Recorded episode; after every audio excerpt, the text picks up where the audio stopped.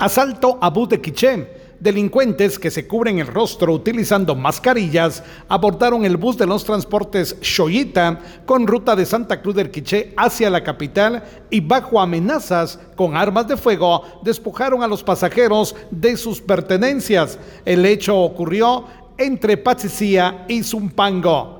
Cabe destacar también que hace unos días asaltaron la camioneta de los transportes Laines que cubre la misma ruta. Desde Emisoras Unidas Quichén el 90.3 reportó Carlos Recinos, primera en noticias, primera en deportes.